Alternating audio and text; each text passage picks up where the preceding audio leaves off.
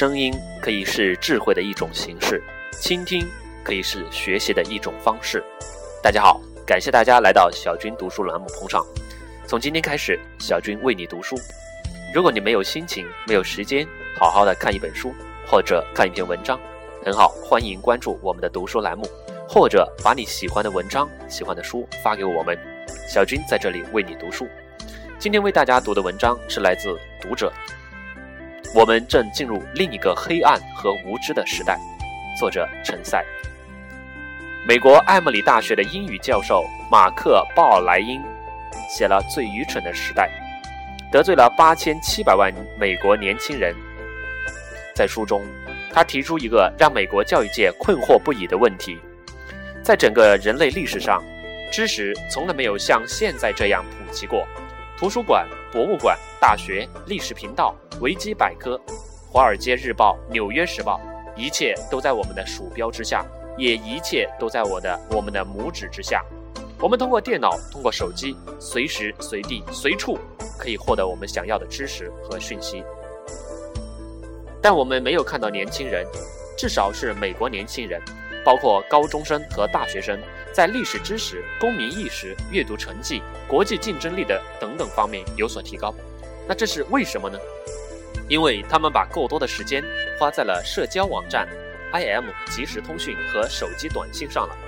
在接受记者采访时，鲍尔莱因说：“马克·鲍莱因对 Facebook 尤其深恶痛绝。调查数据显示，年轻人最常去的十个网站中，九个是社交网站。”鲍尔莱因说。一个人成熟的标志之一，就是明白，每天发生在自己身上的百分之九十九的事情，对别人而言根本毫无意义。但是，将这样的罪名完全加到数字技术身上，是否过于粗暴和简单化呢？其实，我的想法很简单：年轻人需要在自己的生活中保留一个空间，可以与历史、艺术、公民理念相遇。鲍莱因说：“如果他们二十四小时都腻在一起。”连这点要求也变得越来越困难了。以下是马克·鲍尔莱因接受《三联生活周刊》记者采访时对这个问题的一些探讨。记者问：“您所说的愚蠢到底是指什么？”答：“愚蠢并不是指这一代人的智力有什么问题，而是说他们有最好的机会和资源，成为最聪明、最博学的一代，但是他们却没有善加利用，反而沉浸在自己的小世界里面。”您指您的指责有根据吗？我可以给你一些数据。当前百分之五十五的美国高中生一周花在作业上的时间不超过一个小时，大学生则每周少于十个小时。三分之一的年轻人十八到二十四二十四岁不知道美国副总统是谁。百分之五十二的学生以为美国在二战中的盟友是德国、日本或意大利，而不是苏联。这样的例子我还可以给出许多。数据来自美国教育部人口调查局、美国工商联合会、全国艺术基金会，都是权威机构。还有一些调查是我自己在美国教育部时亲自负责的，并非我夸大其词。美国年轻人的无知程度超出你的想象。那您认为这是一个全球现象，还是就美国如此呢？我认为是全球性的，只不过美国的情况更严重，因为美国的年轻人的日子过得太舒服了。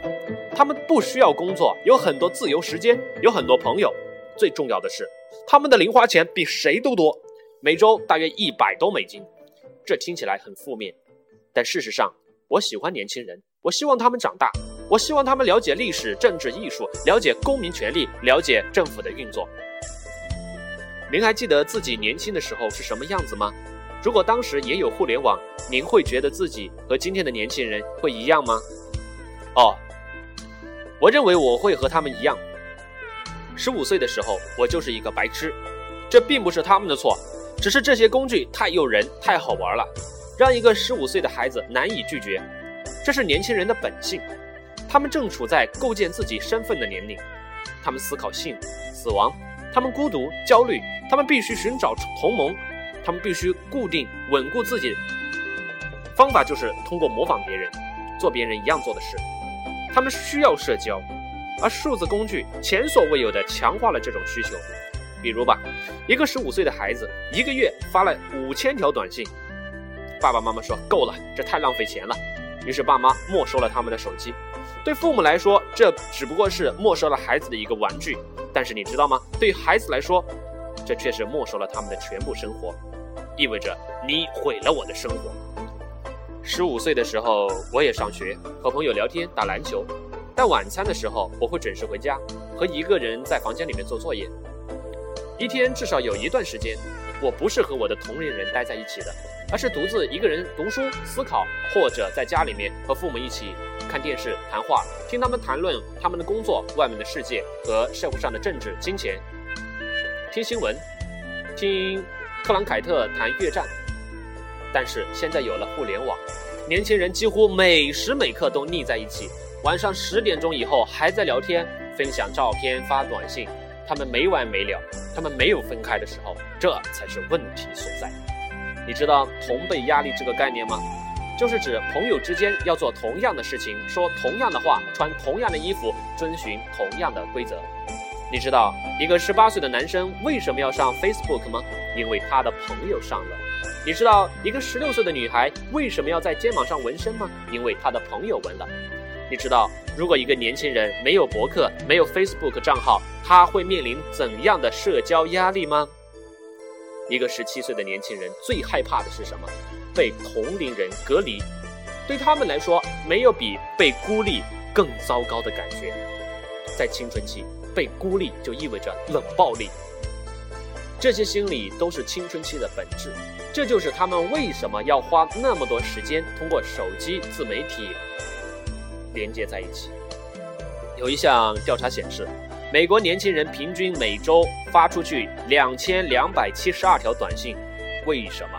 因为他们的社交生活是多变的，也许一节课上完，就发现自己手机上收到了分手短信。你能相信吗？现在的年轻人都是通过短信分手的。所以，他们没法坐在椅子上安静地读一本小说，安静地上一堂课。他们必须随时随地、随时地查看自己的手机，查看朋友们在做什么，否则就精神紧张，无注意力根本就无法集中。很多年轻人啊，并不喜欢这样，他们也厌倦了。但是，但是，已经脱离不出来了，因为一旦出来，就失去了社交生活。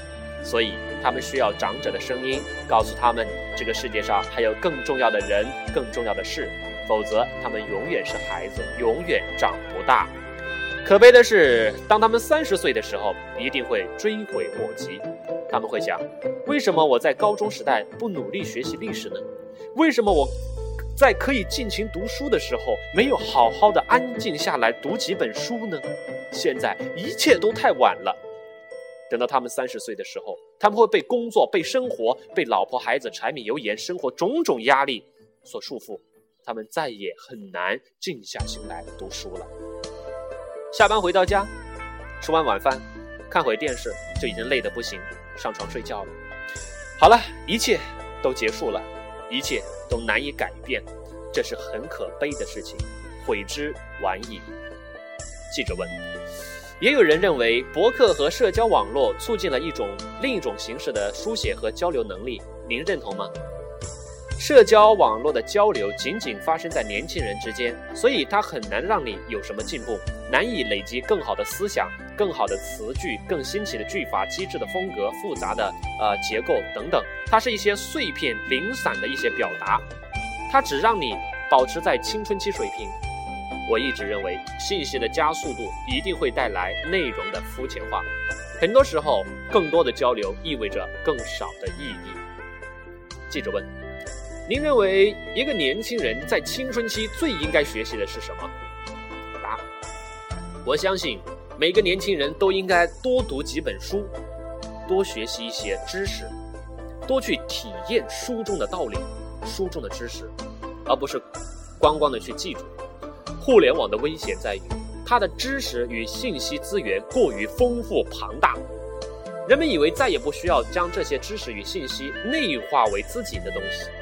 你想要什么？你想知道什么？Google 一下就出来了，何必花时间去记呢？但是你知道吗？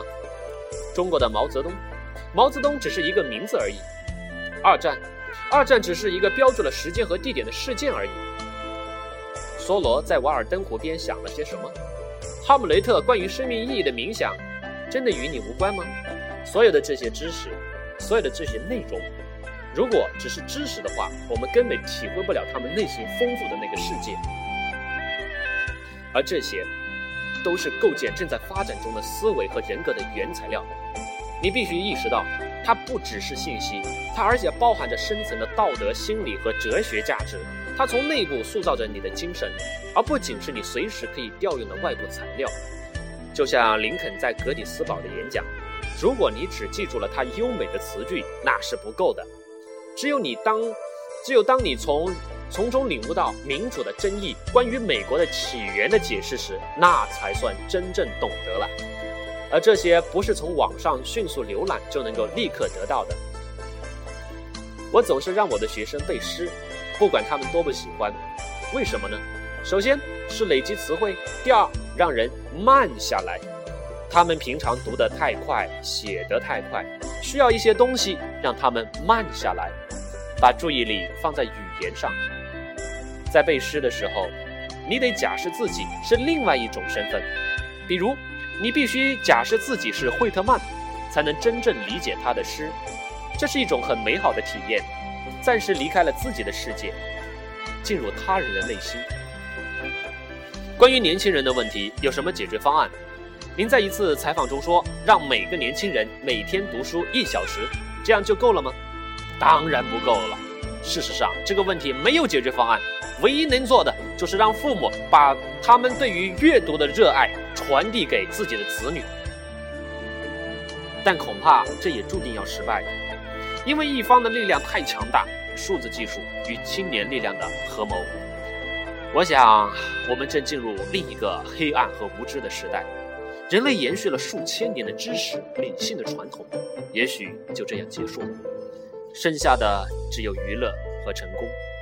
像我这样的人，一心要维护书本和阅读的价值，在这个时代只会显得越来越奇怪。